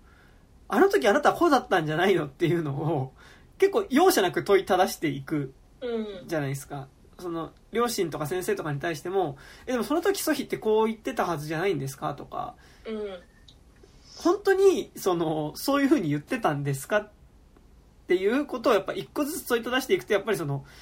なんかなんだろうな、あの、やっぱり、ソヒに対して視線を投げかけてる中で、ソヒがむしろ視線をそらさざるを得なかった大人たちに対して、なんかペルナが見返していくことで、むしろ大人の方が目をそらしていくみたいな、な何も言えなくなって目をそらしてしまうっていうのが、結構後半続いてた気がします。それ特にあの、会社の上上層部の人たちが、とペルナが対峙するシーンで、ちょっとそこ、なんならコミカルぐらいな感じだったんだけど、なんかあの、最初に、あのーいや、じゃあ、あのーでもこれは結局彼女自自身の問題なんじゃないの自殺はみたいな感じで。で、もしなんか刑事さんたちがそういう風になんかこう会社の問題だっていうならうちも弁護士とか準備してちゃんとやりますけどね、みたいな。いや、あの、今回、もうそういうレベルの話じゃないんでっていうのを、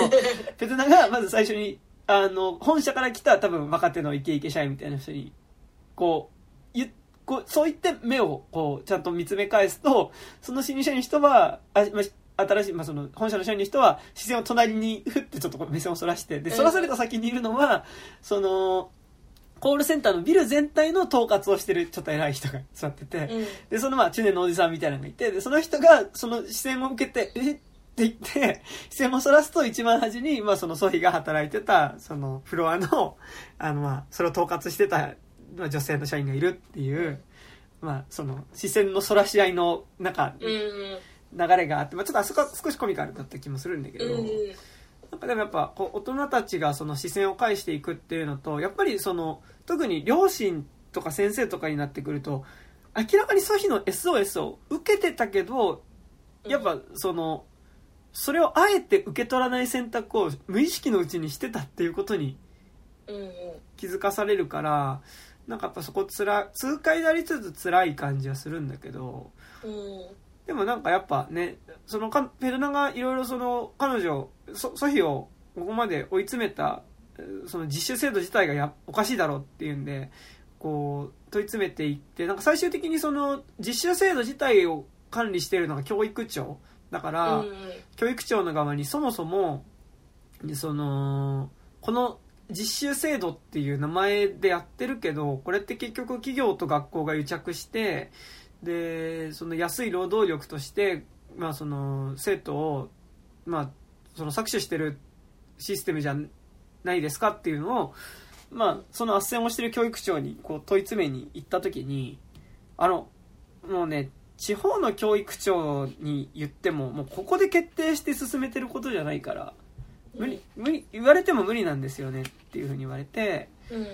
えで次はなんですかあの中教育庁の中央の方に行くんですか？みたいなことを、うん。まあ、言われたところでなんかもうそのペドラの真相を追うっていうところがもうなんかそこで止まっちゃうっていうかうん。感じはするからこそなんかこ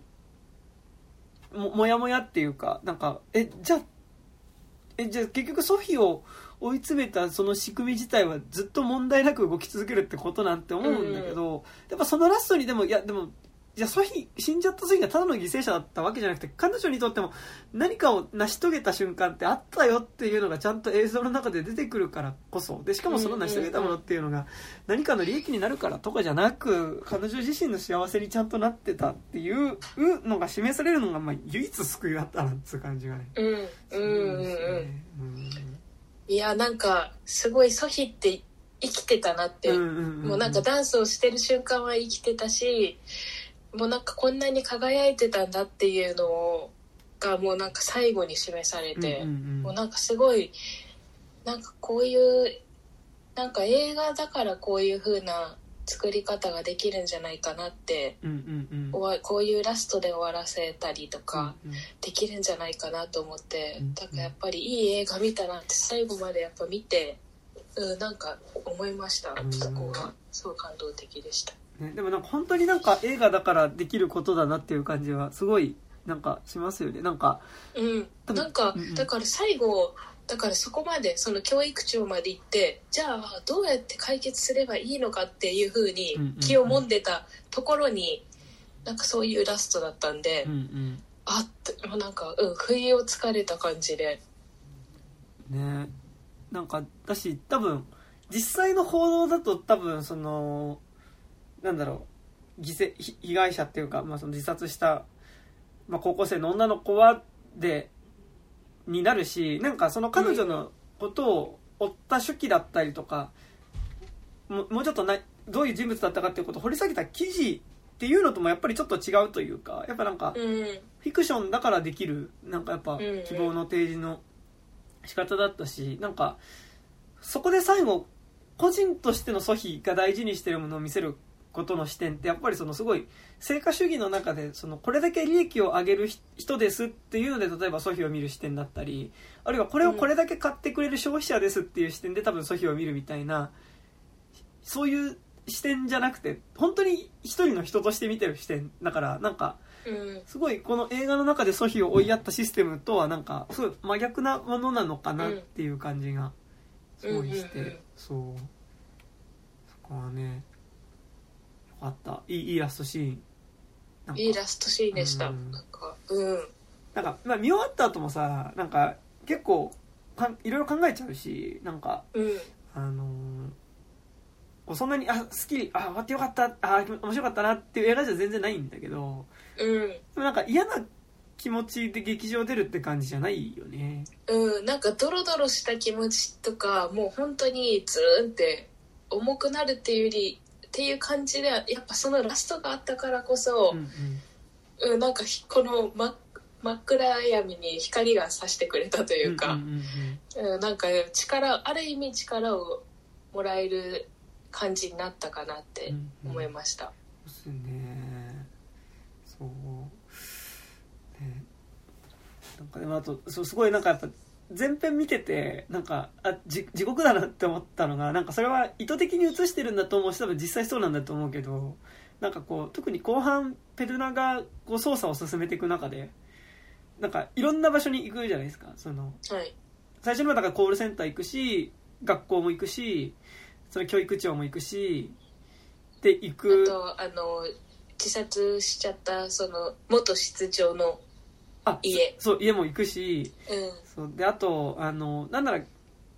まあ行くじゃないですか。でなんかこう、でなんかこう自殺しちゃった室長の家は、まあ、なんか自殺しちゃった室長の話も結構しんどいんだけどうん。なんか、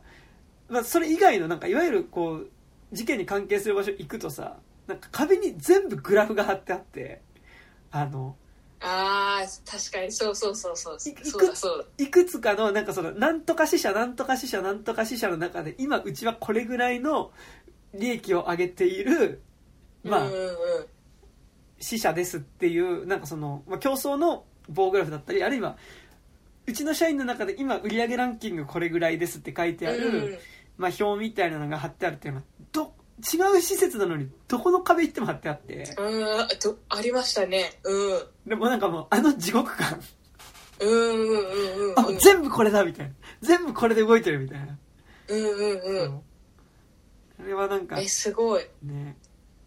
意図え的に。ちょっとなんか全然見てなかった。そその視点で見てなかったですわ。いやでも僕でなんかもあったあった。うん。だから教教育長なんか一応この映画で言うとなんかそ最終的に事件のこう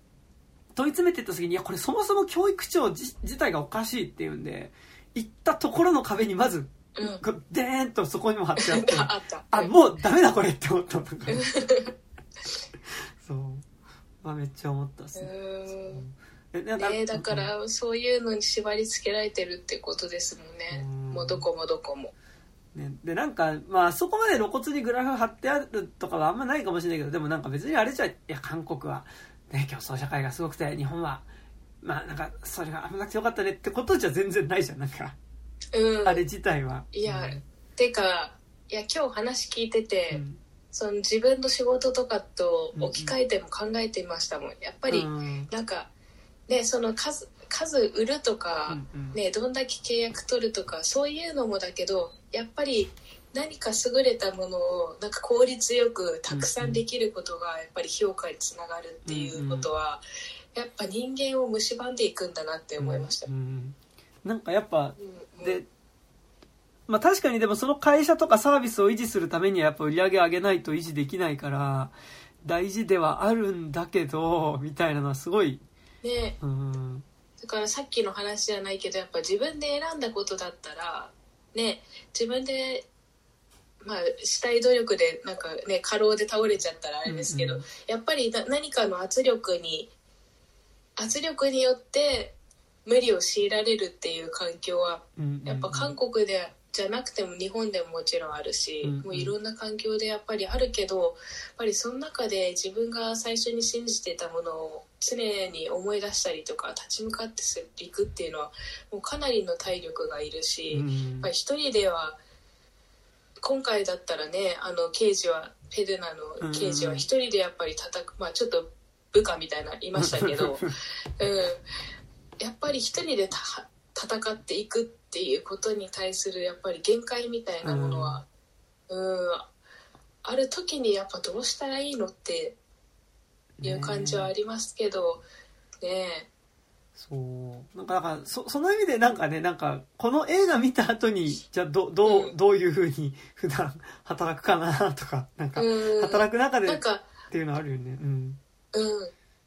いやそうなんか個人としてどうしていけばいいのかっていうのがやっぱりありますしでもこのやっぱこういう映画が作られることによってなんか韓国ではそのなんかこういう実習制度の、とかのなんかこう防止法みたいなのが作られる予定って。なんか次の早期防止法っていうのが作られる予定らしくて。うん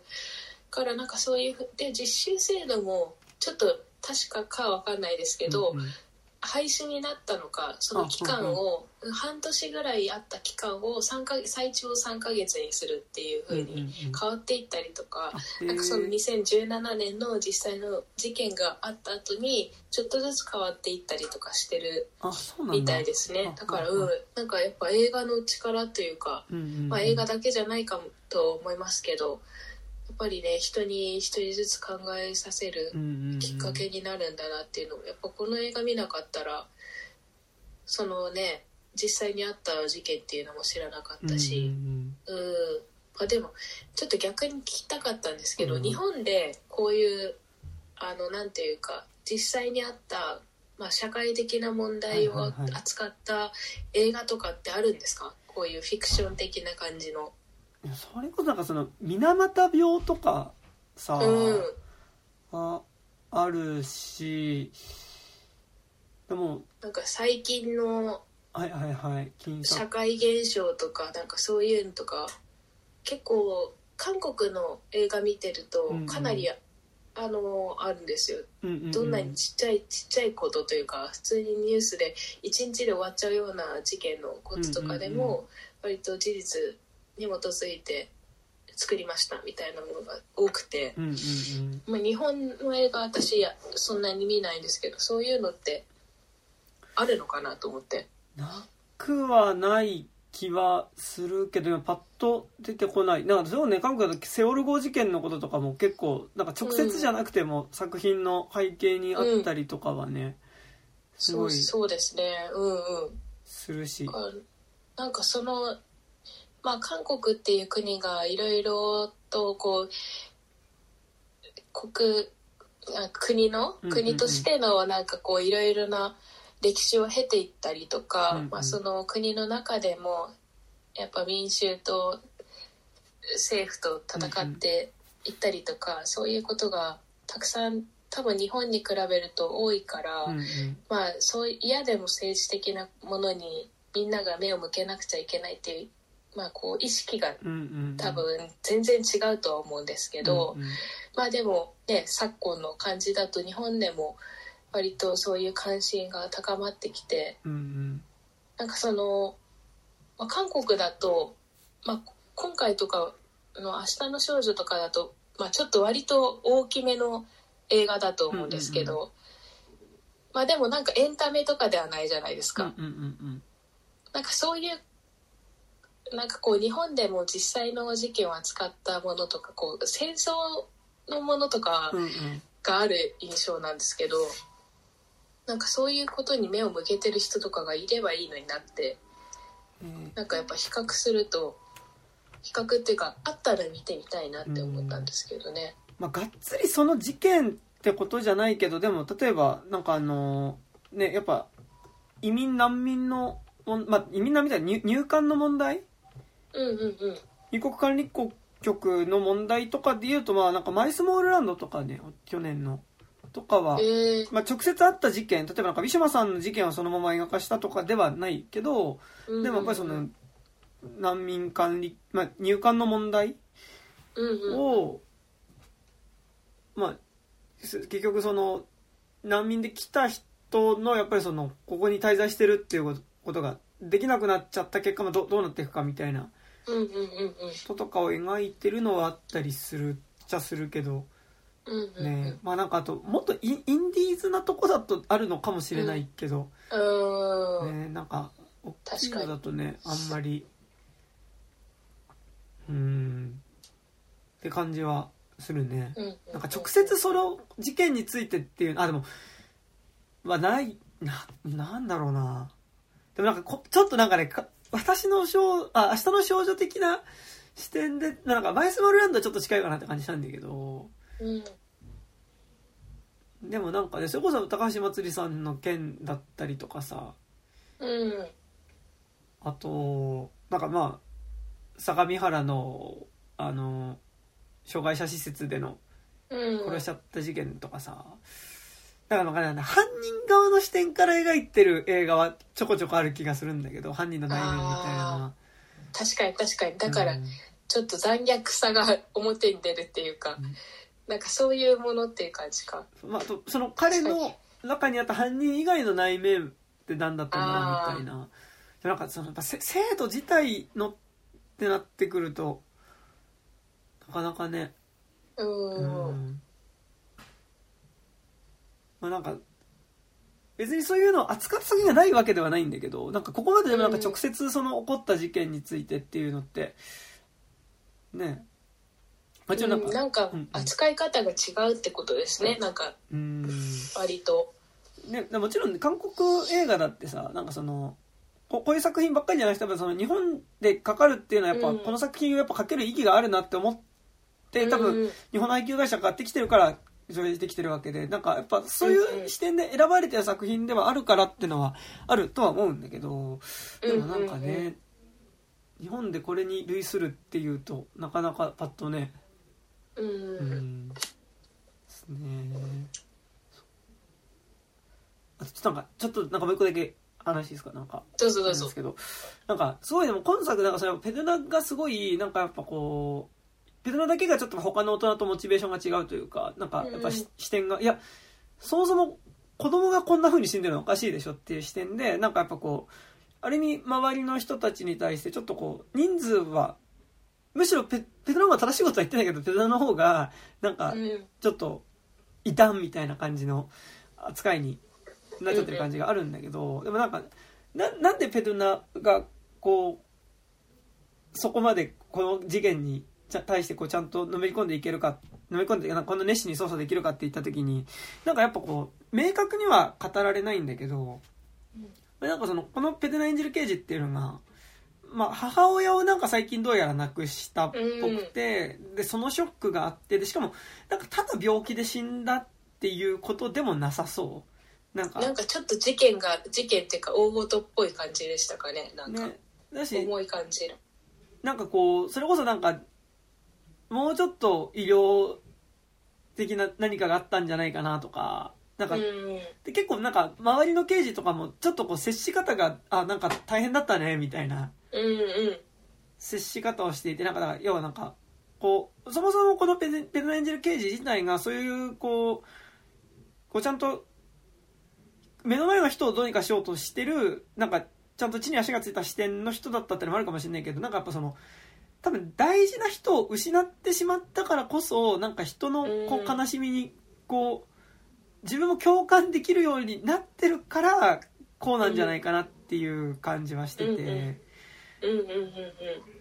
なんか全然違う映画ではあるんだけど他の映画とか見てもなんかやっぱこう何かこの件にこれおかしくねっていうことに気づいて言ってる人みたいなのがやっぱなんかその人自身もなんかもう何か大事な人をなんかそういううんものの中で失っちゃった人がなんかちょっと目目が覚めてじゃないけど。うんうんうんうん。なんかもうちょっとこうフラットに見えるみたいな感じはなんかある気がしてて。うんうん。そう。なんか単純にこうペデナがせもちろんその監督にとってこうちゃんと大人正しい大人の視点でこう子供に接する人として多分置かれてる気もするんだけどなんかちゃんとキャラクターとしてなんか彼女がそういう接し方ができる背景にはなんか何かしらこう挫折っていうか,、まあ、なんか喪失感悲しみっていうものがあるからこそなんじゃないかなって感じはすごいしながら見てたっすね。確かに。うん。なんかやっぱりその事件になんかまあ刑事としてですけどやっぱりそのちょっと個人的な部分というか、個人の思いみたいなものがあるっていう何かね自分の接点というか、うんうんうん。を見出せた時の強さみたいなのがやっぱりありますよね。うんうん。うんまあ、あとねあのー実はペドゥナの役のあペペドゥナのうんうん。刑事もダンスをしていたという。そういう接点もなんかね個人的にあったりとかして。うんうんうん。やっぱ自分ごとって物事を考えられた時のなんか強さみたいなものっていうのは、うんうんうん、大切だしでもなんかそれがやっぱそれをより多く感じられるようになりたいなとは思いますけどね、うんうんなんか、うん、やっぱり自分が経験するのには結構限界があるというか、うですね。もうね、たくさんのことを経験することは多分普通に生活してるとできないから、うん。うん、なんかまあでもそういう中でもこういう映画を見るとかうんうんなんかね自分で接していくとやっぱり違う変わってい,、くんだろうなっていうのは一つのきっかけとしてうんうんうん。ありそうですけど、うん、なんか日頃もそういう、うん、なんかやっぱりそこの線引きっていうかうん。なんか違いがね普通に耳にするだけと、まあ、自分から目を向けていくのとは違うというか、うんうんうんうん、なんか多分同じ経験とか似たような経験じゃなくても多分こう自分が経験したことある悲しみだったりとかなんかこう、うん。辛かったことみたいなのをもとにこう相手の苦しみだったりとかを理解することっていうのも、うん。まあできるのかなっていうのはでなんかやっぱ本当に同じ経験をしてないとその悲しみに対してふれこう接することができないってなるとやっぱ本当に今松井さん言ったみたいに多分結構限界あるっていうか個人が経験できることなんて限界あるし、えなんかだからやっぱ映画見たりとかももちろんあると思うしでもなんか経験がイコールじゃなくてもねなんかうん。それはあるかなっていう。でなんかそれ、まあ、そう想像してね、あれですね。想像できるかっていうか、ううん。んそうね。だからそれでいうとなんかやっぱ「私の少女」と続けてやっぱりこう今作もやっぱこうペペルナ演じる刑事っていうのが何かしらやっぱりこう別れだったりとか、まあ、悲しみみたいなの。を、でまあなんか私の少女でいうとそもそもその、まあ、主人公自体がまあ同性愛者で、まあ、そのことが原因で都心で結構エリートな刑事だったんだけど、まあ、地方に飛ばされちゃってっていうところから始まるんだけど、なんかやっぱりそういうちょっとこう何か大事なものを自分の中でうんうん大事なものをやっぱ踏みにじられちゃったりとかなんかやっぱりそれを否定されちゃった経験みたいなものを持ってる状態の人がやっぱりその目の前で起こってる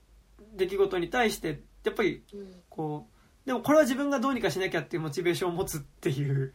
のはうんなんかちょっとこうやっぱり一貫してやってるなって感じはしますねなんかね。うん、うん。なんかかなり一貫性がうんありました。うん。でなんか違う主人公なんだけどでもなんかやっぱちょっとこうこの感じのペダルはもうちょっと見たいなみたいな。うん。えそうですうねん。うん。なんかペルナのなんかブレなさみたいなものが導いてくれてる感じがうん。やっぱしますね、話を。ねなんか多分前あの子猫お願いの話をした時も最後ちらっと話したかもしれないですけどやっぱなんかペドラなんかやっぱこう最近の仕上がり具合というかうん。いやなんか私ちょっと話がそれますけど、はいはいはい。今回映画見てて、うんうん。なんかペルナのなんか肌感がめっちゃ気になったんですよ、肌、はいはい顔の。うんうん。えなんか結構なんかシワっていううんか、うん。ヨレヨレやんって思って、うんうん。えなんかペルナってこんな感じやったんかって思って、うんうんうん。なんか調べたんですよ。うん。なんかそしたらあの吠える犬ははいはい。噛まない、うんうんうん。以降なんかあのノーメイクでやってるっていうのを答えてて、うんうん。でなんかそういうやっぱり肌肌のなんかそうんうん。の赤くなったりとか、なんか多分青ざめたりとかなんかそういうのやっぱメイクしてると隠れちゃうから、素顔のままでなんか出したいみたいなことをうんうん。なんか言ってるやつがあってなんかすごいなって思いました。なんかなんだろうやっぱキャリアの初期の方とかってさなんか、うん。なんだやっぱ 10, 10代だったからもあると、まあ、10代20代前半だったからもあると思うけどやっぱすごい表情豊かうん。ななんか役が多いなって思ってたんだけどそれこそ吠える犬は噛まないとか。うん。なんかでも最近の方ってむしろなんかちょっとこうくたびれた顔っていうか、うん。なんか何かに疲れてうん、いやここまでやってきましたみたいなうん感じの悲壮感みたいなのがめっちゃ漂ってますよね。なんか過去をかこ抱えてる感じが。うんうん、でなんかちょっと童顔ではあるんだけどやっぱりその多分今うん。肌の感じとかがやっぱあるからやっぱそれなりにやっぱお年を重ねてきた感じがするし、うんなんかあと、目力の強さがさなんかなんだろう。最キャリア初期の頃ってなんかすごいこうなんだろうまあなんかこうむ無垢な感じもありつつなんかこうなうん。なんかえ例えば子猫お願いの時とかってえなんでってえなんでそうなるんだろうって結構なんかうん。あんまりものを知らないからこそなんかなんでだろうって思って問いかけてくる瞳みたいな、うんうんうん。いやそれそれが売りと思ってましたもん。うん、やっぱり。ペルナの。でなんかでなんかだからこそなんかこうペドナだからこそなんかあの目で見つめて聞けることがあるなみたいな感じがうん。あったんだけど、でなんかやっぱペドナってやっぱすごい目が印象的な俳優さんだなっていうのもあってて、でなんかって言った時やっぱ最近のペドナの目はなんかむしろもうちょっとその問い詰めるの意味合いがなんかもうちょっとなんかあのーし知らないからこそ問い詰められる瞳じゃなくてうん。なんかちゃちゃんとこれそれおかしくない？みたいなうん、なんか言葉は少ないけど、うん。全て知ってる上でのもう人差しっていうか、うんうんうん。そういう瞳。ね、なんかまたか監督しろやっぱなベイビードロえベイビーブローカー見た時とかもやっぱりなんかその感じがすごいしたし、なんかちょっとやっぱ最近のペドナの仕上がり具合はめちゃくちゃいいですね。うん。ねえいや、うん。本当にちょっとかっこよかったですね、うん。今回もでなんかやっぱやっぱこうチョン・ジュリ監督作品のペドナが多分まあなんか多分明確にこうペドナにさせたいペドナに演じてほしいっていう像があるからだと思うけどなんかやっぱ特に魅力的ですよねなんかね。うん、うん。なんかいろんな作品でペドナ見る機会は特に最近ネットフリックスオリジナルとか結構出てるからあるんですけど。うんうんうん。うん。もういいっすね。うん。うん確かにこれを他の俳優がやったらと思うとまた全然違うでしょうからね、ねえそうあいいいいっすね。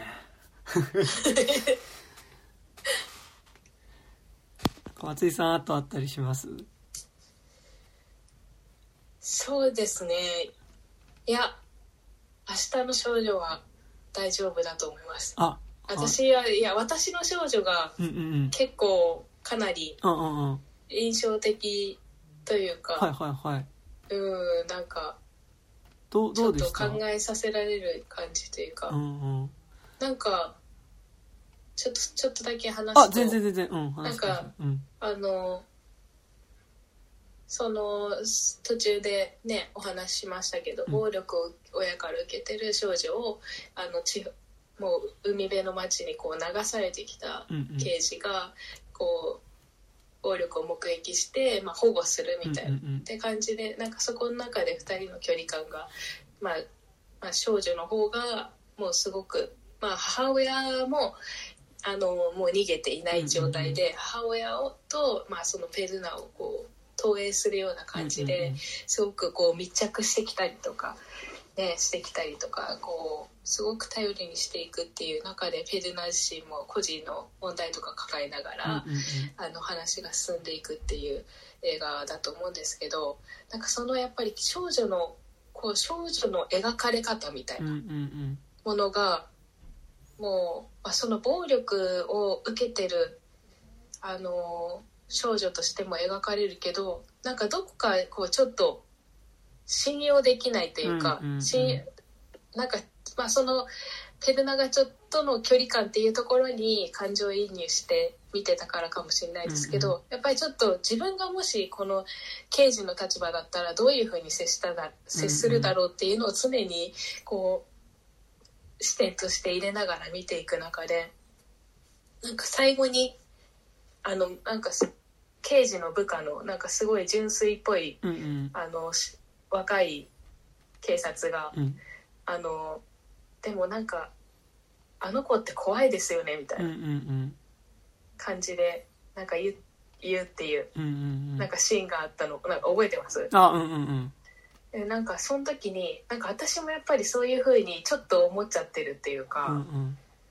あのなんかあの絶対的な被害者なんだけどなんかその被害を受けてる子がどういう風な風に描かれるかによって、うんうん。なんかその事件に対してのなんかこう真相というかうんなんか見方がなんかブレちゃってる自分がいるなっていううんうんうん。感じがあってなんかでその中でそういうあちょっと自分って大丈夫かなって思った中でその後で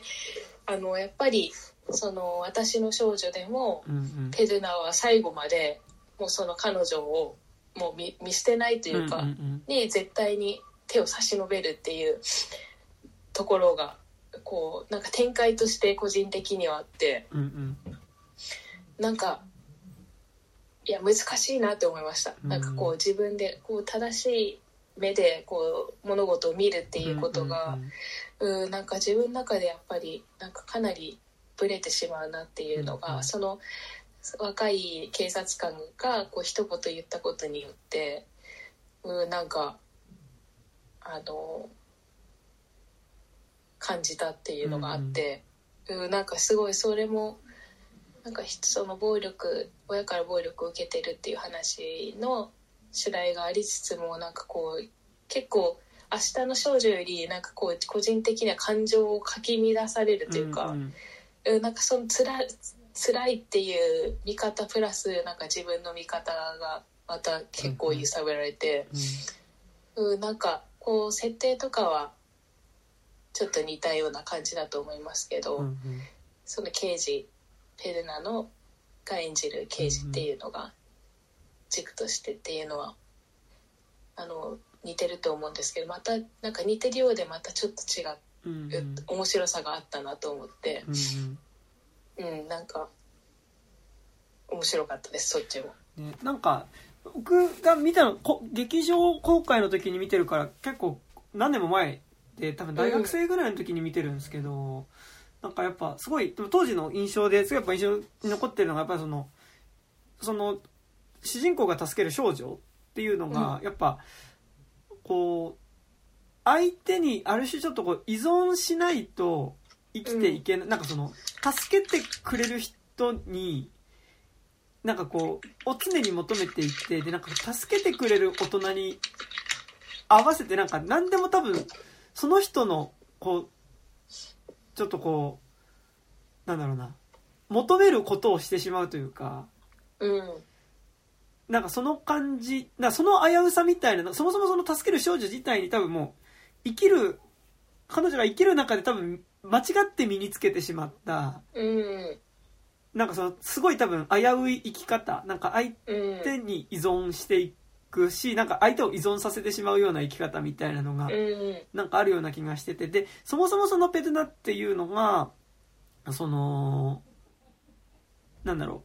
う。こう最初の時点で喪失感っていうか、まあ、そのうん。自分がそれまで積み上げてきたりこう大事にしていたものをなくしてその町に来てるっていう時にやっぱりこうこの今保護している少女に対してなんかこう保護してる子供っていう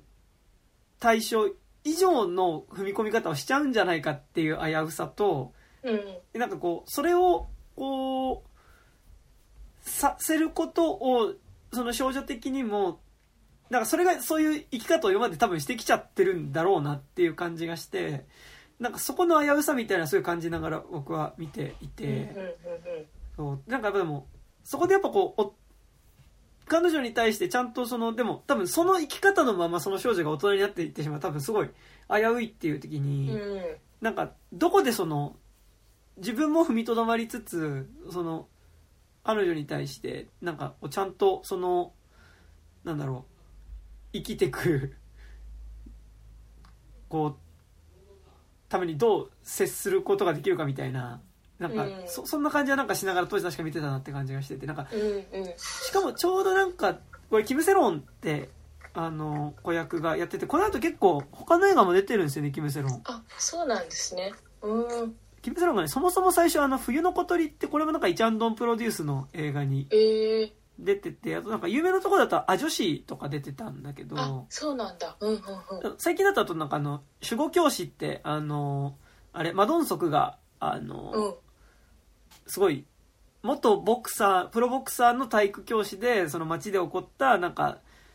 連続殺人事件みたいなのを解決するみたいなえー、のの生徒役でなんか出たりとかして、今高校生の役とかで出てるんですけど、なんかでもちょうど私の少女の時が、なんか、子供から少しちょっとこう大人になっていくぐらいの年齢でもあって、なんかやっぱそこの危うさだったり、多分ちょうどこう、うん。二次成長の時のこうアンバランスな体のちょっと不気味さみたいなのも少しある感じがして、うんうんうん。なんかこうそこに対してでもなんかこうなんだろうな。